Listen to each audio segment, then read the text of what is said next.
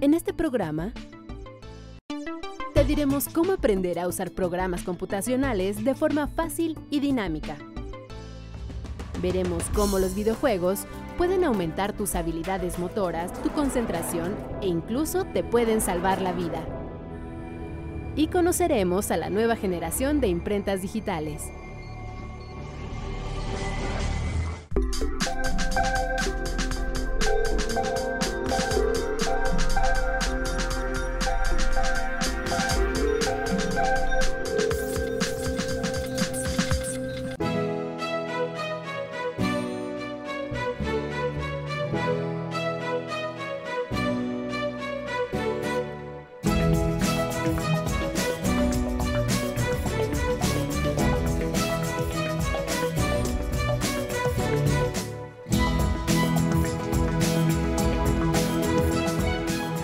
¿Qué tal? Bienvenidos.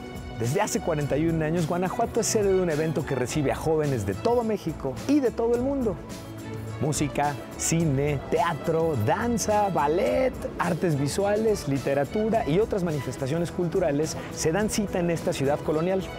Y como este programa está dedicado a la cultura digital, quisimos hacerlo aquí, en el entorno del 41 Festival Internacional Cervantino, que en esta ocasión además por primera vez lanza una estrategia completamente dirigida a ti, a ti que estás en línea. Bienvenidos, yo soy Emilio Saldaña y este Festival Cervantino es de Factor Ciencia.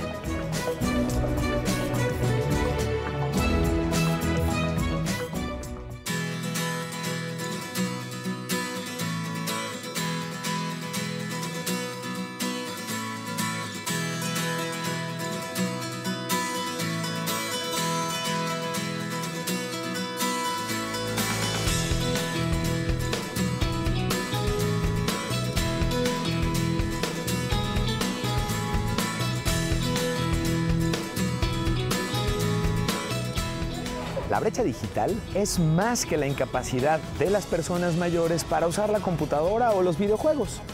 En realidad se trata de la separación que existe entre comunidades, estados y países incluso que utilizan tecnologías de la información y comunicación. Hablamos de computadoras, telefonía, celulares, banda ancha, internet, por supuesto, como una parte rutinaria de su vida diaria y aquellas que no tienen acceso a las mismas y que aunque las tuvieran, pues no saben cómo utilizarlas correctamente.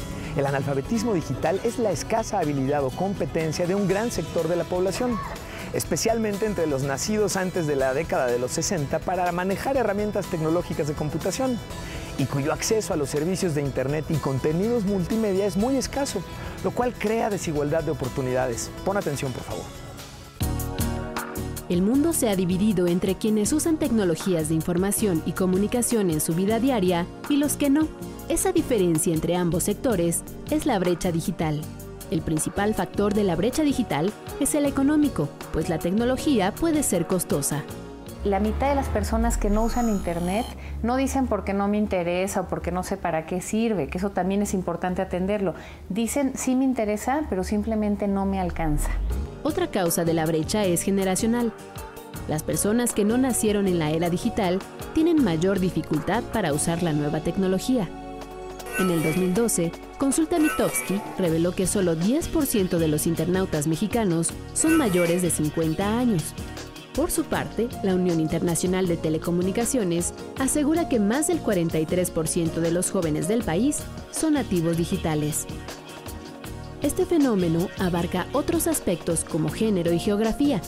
El 60% de los mexicanos del norte y centro del país han usado Internet alguna vez, mientras que en el sureste el porcentaje solo alcanza el 35%.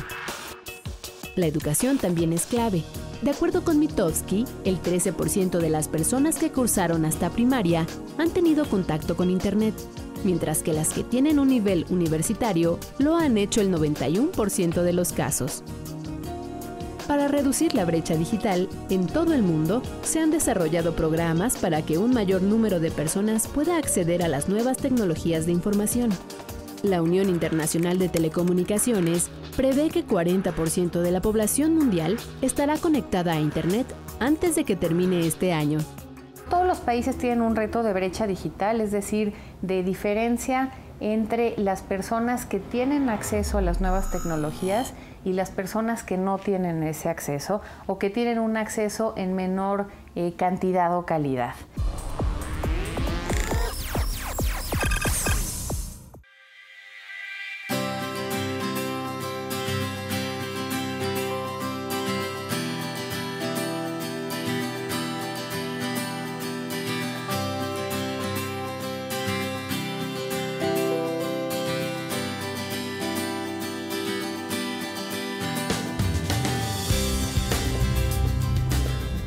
Se dice que los videojuegos son el futuro de la educación y eso aún está por verse. Pero por lo pronto son ya el presente de una parte esencial del aprendizaje informal de niños y jóvenes. Por este medio desarrollan competencias y habilidades que impone el mercado laboral de la era digital.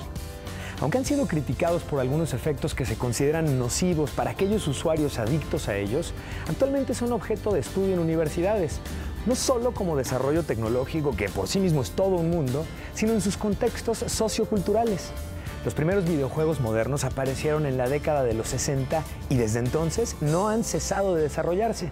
Se han convertido en una industria que utiliza y propicia tecnologías de vanguardia, emplea a cientos de miles de personas y es un fenómeno de entretenimiento de las masas, causante además de una revolución tecnológica que implica investigadores en antropología cultural, inteligencia artificial, teoría de la comunicación, economía y estética, entre otros. Algo en verdad apasionante. Vamos a ver. Antes de tener una computadora, mucha gente tuvo un Atari. Usaban controladores muy simples. 30 años después, los videojuegos han cambiado radicalmente, pues ahora tienen una docena de botones y palancas con diferentes funciones que demandan mayor concentración. Además, hoy en día se pueden jugar en consolas, tabletas, celulares o computadoras. Cada vez hay más aplicaciones que permiten a los usuarios adquirir accesorios usando dinero real dentro del mismo videojuego. Así, la industria de los videojuegos impulsa también a las compras por Internet. Obviamente no hay que dejar atrás eh, pensar en un videojuego divertido, eh, que se pueda monetizar también, o sea, que monetizar me refiero a, a, que dentro del juego tú puedas realizar compras, puedas... Eh, ahora sí que vender, vender más la idea, ¿no? O sea, no solamente te quedes en jugar un nivel y ya, ¿no? O sea, como personaje quiero vestirlo, quiero ponerle accesorios, todo, y eso ya genera una entrada para, para el, el, estudio que genera el, juego. Un videojuego también tiene beneficios para la sociedad, como incrementar las habilidades mentales. Uno de los ejemplos más populares se llama Brain Age, para Nintendo DS, tiene preguntas matemáticas, pruebas de habilidad y sudokus. Con él se puede enseñar a personas autistas a reconocer rostros y mejorar sus habilidades para resolver problemas lógicos. Recientemente, en Chile se desarrolló Tsunami, un videojuego que enseña a los niños de entre 5 y 9 años a hacer frente a estos fenómenos naturales con dinámicas divertidas y buena música. Afortunadamente, este, hoy en día eh, hay muchas tecnologías disponibles, ¿no? Que antes, sé, hace 10 años era imposible eh, mantener. O, conseguir, eh, hay muchas tecnologías que son gratuitas, que no se debe de pagar en alguna licencia y se pueden crear juegos bastante presentables, ¿no? Así es como la tecnología generada por los videojuegos continúa aumentando la cultura digital y las capacidades digitales de las nuevas generaciones.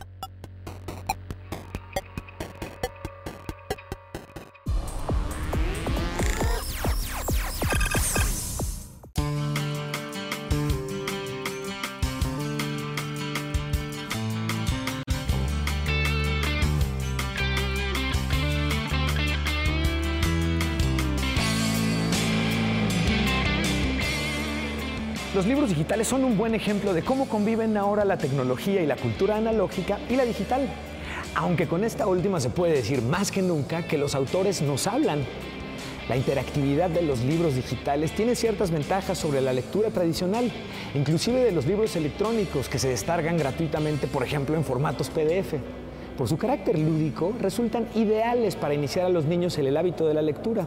Y además son portátiles, ecológicos y económicos. Vamos a ver. Andaban un viejo y un niño conduciendo a un burro para venderlo en la feria del pueblo. Este libro de historias para niños se lee en voz alta y pasa las hojas por sí mismo. Unos metros más adelante, un fiero león. Esto es posible porque se trata de un libro electrónico. Un libro interactivo es un libro que se puede visualizar en una, en una tableta eh, digital o en un, en un, smartphone y son libros que tienen grandes capacidades. Son libros que eh, tienen capacidades, por ejemplo, de audio, video, se pueden cambiar o aumentar los tipos de letra y las, los tamaños de las letras. Entre otras ventajas, los libros electrónicos pueden incluir links para acceder a sitios web fuera del libro y darte más información. Además, como se venden a través de la web, están disponibles en todo el mundo. Esto es como si tuvieran un tiraje ilimitado. Si buscas un libro electrónico, nunca lo encontrarás agotado. En México ya contamos con una editorial de libros electrónicos. Se trata de Editorial Inc. Aquí se lleva a cabo todo el proceso de edición, formación e investigación iconográfica como se hace con cualquier libro impreso.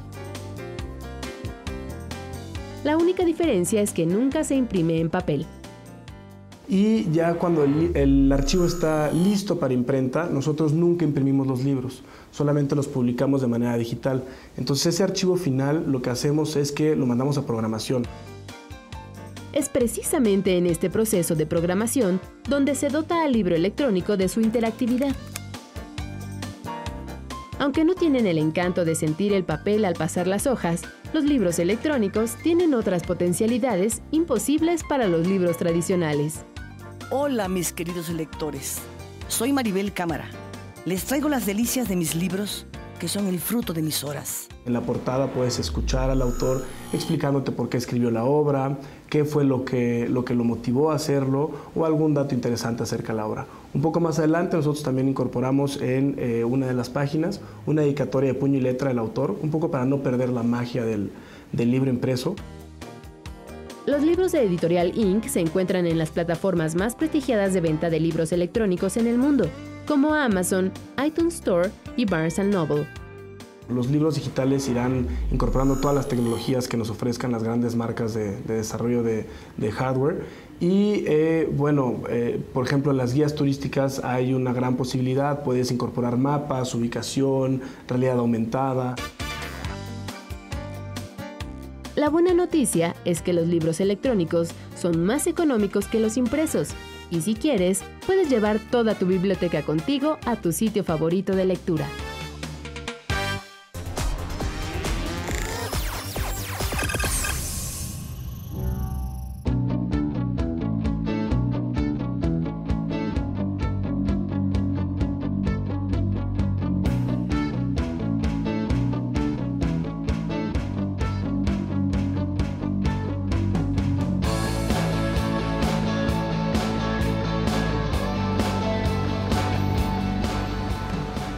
Reducir la brecha digital, la participación de empresas de tecnología es fundamental.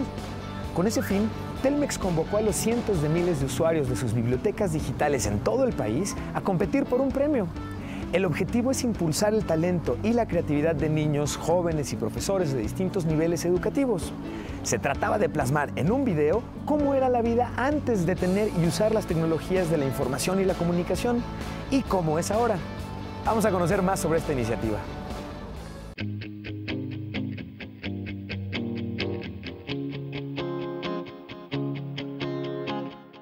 México, solamente 26% del total de hogares cuenta con acceso a Internet, de acuerdo con cifras del INEGI. Para ayudar a reducir esta brecha digital en nuestro país, las empresas socialmente responsables colaboran con proyectos dirigidos a personas de todas las edades y niveles socioeconómicos, como los autores de estos videos. Ellos son los ganadores del Premio Nacional de Cultura Digital Telmex 2013, que impulsa el uso de herramientas multimedia y habilidades relacionadas con las tecnologías de la información y la comunicación. Lo que hemos hecho en el programa de educación y cultura digital es crear nativos digitales reales, con habilidades digitales en donde ellos pueden realizar videos, pueden realizar uh, eh, competencias entre, entre robots que ellos mismos diseñan, programan y ponen en movimiento. El premio nacional lo que hace es eh, invitarlos a competir entre ellos y escoger los mejores desarrollos de contenido en Internet.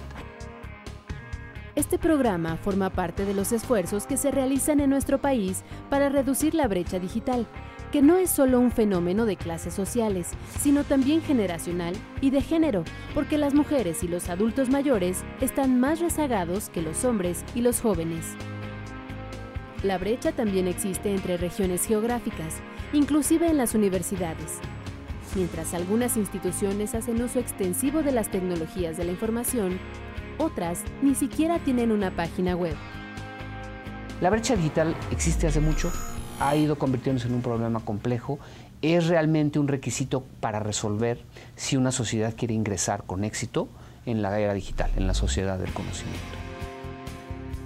Los ganadores de este premio se formaron en alguna de las 3.600 bibliotecas digitales que Telmex ha instalado en todo el territorio nacional. En ellas, cualquier persona puede acceder en forma gratuita no solo a la conectividad y a la tecnología, sino también a instructores, prácticas y talleres para que adquiera las habilidades digitales que necesita para su vida cotidiana. Quien necesita aprender a usar un mouse y un teclado en una computadora hay quien necesita en el otro extremo un robot para poder programarlo y entrar a una competencia de robótica. En el intermedio nos encontramos con jóvenes que eh, quieren aprender a programar computadoras, eh, adultos mayores que quieren aprender a comunicarse con sus parientes lejanos, eh, indígenas que quieren aprender idiomas. La competencia, en equipos de 4 a 6 integrantes, consistió en crear un video con el tema Mi mundo y las tecnologías de la información y la comunicación.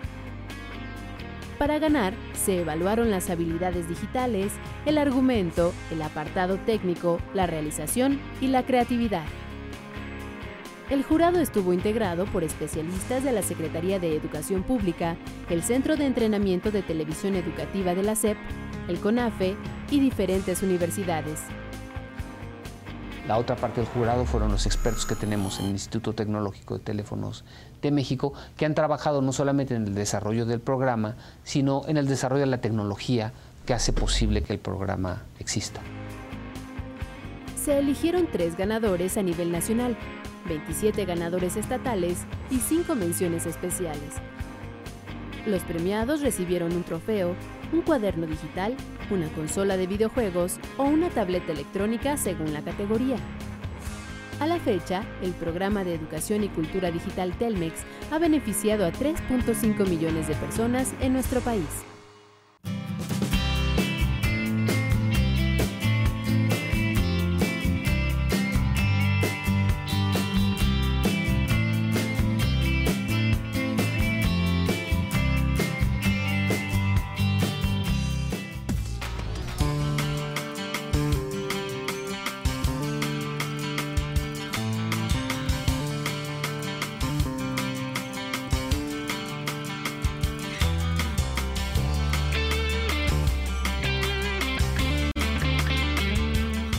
Desde hace 41 años, cada año que se lleva a cabo y se celebra el Festival Internacional Cervantino, cuenta con la presencia de invitados especiales a nivel país y estado.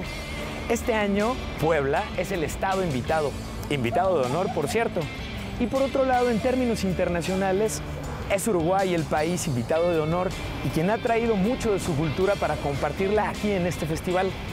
En la parte de Internet, con los avances de la tecnología digital, hoy podemos tener acceso a los principales museos de historia y arte del mundo a través de la misma. Más allá de fines educativos, en realidad se trata de compartir el conocimiento y disfrutar el goce de lo estético por sí mismo. Google Earth Project, Wiki Paintings, My Galleries recopilan obras digitalizadas de diferentes escuelas artísticas y épocas, poniéndolas al alcance del gran público. Los recorridos virtuales de museos, galerías son, sin duda, una excelente opción para enriquecer la tradición y disfrute por el goce en la cultura en todo el mundo. Te invito a que viajemos, ¿qué te parece?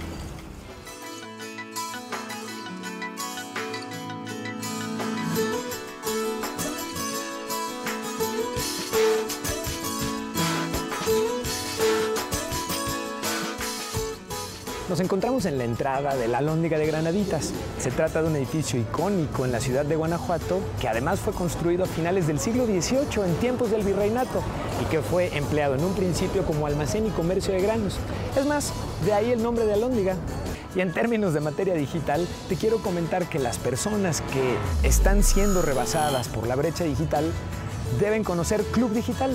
Es una comunidad virtual y presencial cuyos socios aprenden a su ritmo y necesidades sobre programas de cómputo, sobre aplicaciones y herramientas que permitan desarrollarse como profesionistas o empresarios. Ellos tienen acceso además a contenidos gratuitos y a tutores en línea. Los materiales de capacitación, herramientas e información y oportunidades se proporcionan por socios estratégicos, que son empresas líderes en el campo de software, de tecnologías y emprendimiento. Aprender aquí es práctico y divertido. Te invito a que lo conozcas.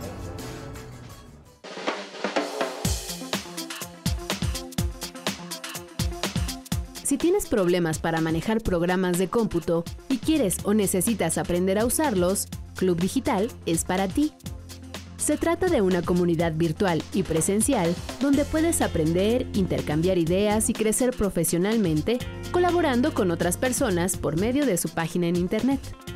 Eh, Club Digital ofrece dos vías de aprendizaje eh, que son los retos y los tutoriales.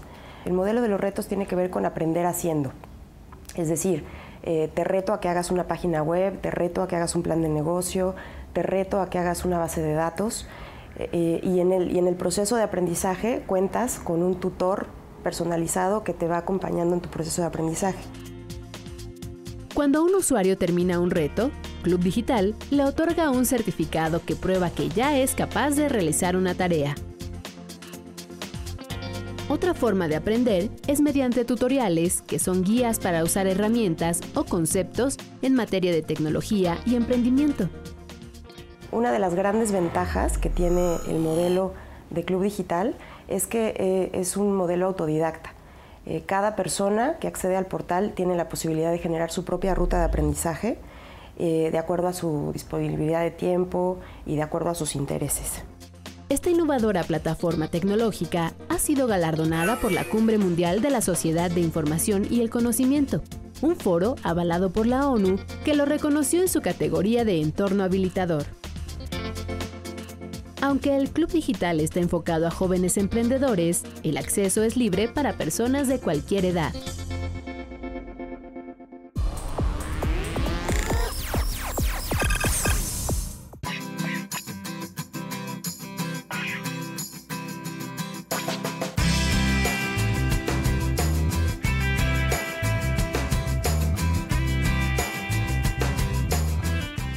Encontramos en una de las zonas destinadas al área de la sala de prensa, en donde alguna vez hubo máquinas de escribir, faxes posteriormente y hoy se encuentran laptops con acceso a Internet 24 por 7.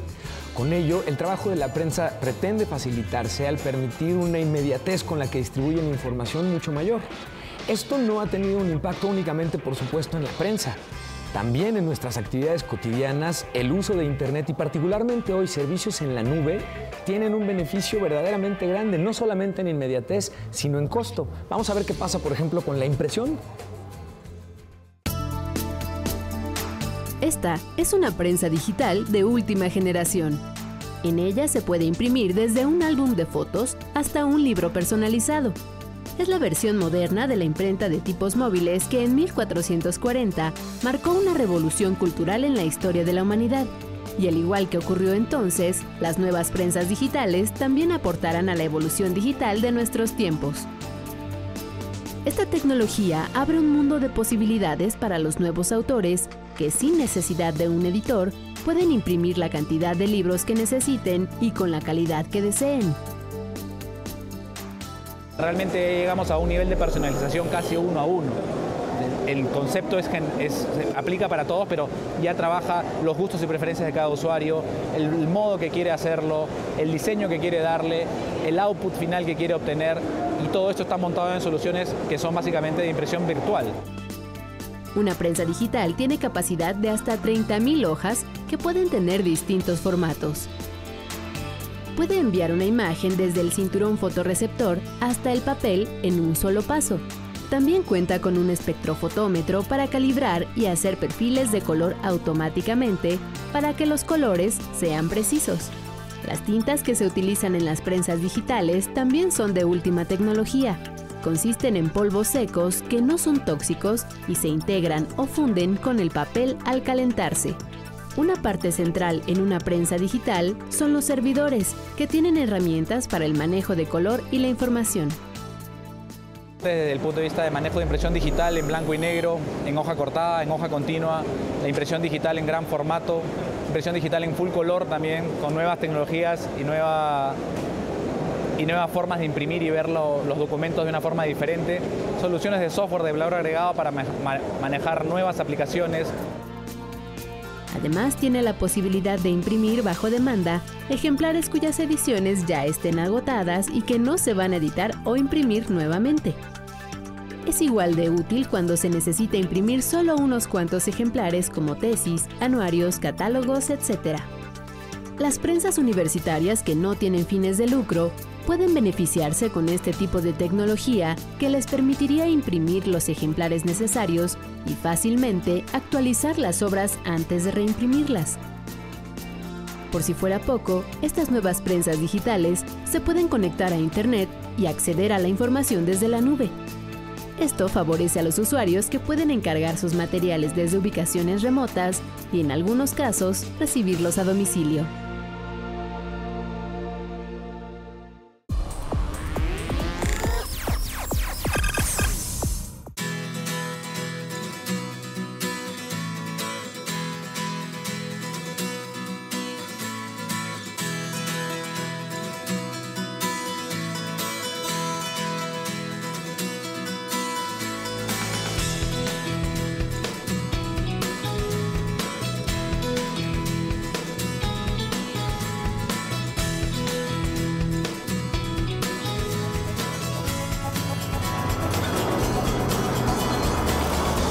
Supuesto, seguimos investigando lo que ocurre en el mundo de la ciencia y la tecnología.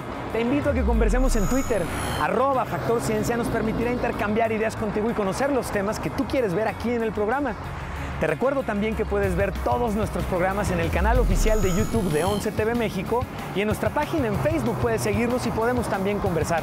Yo soy Emilio Saldaña y nos vemos en el próximo Factor Ciencia.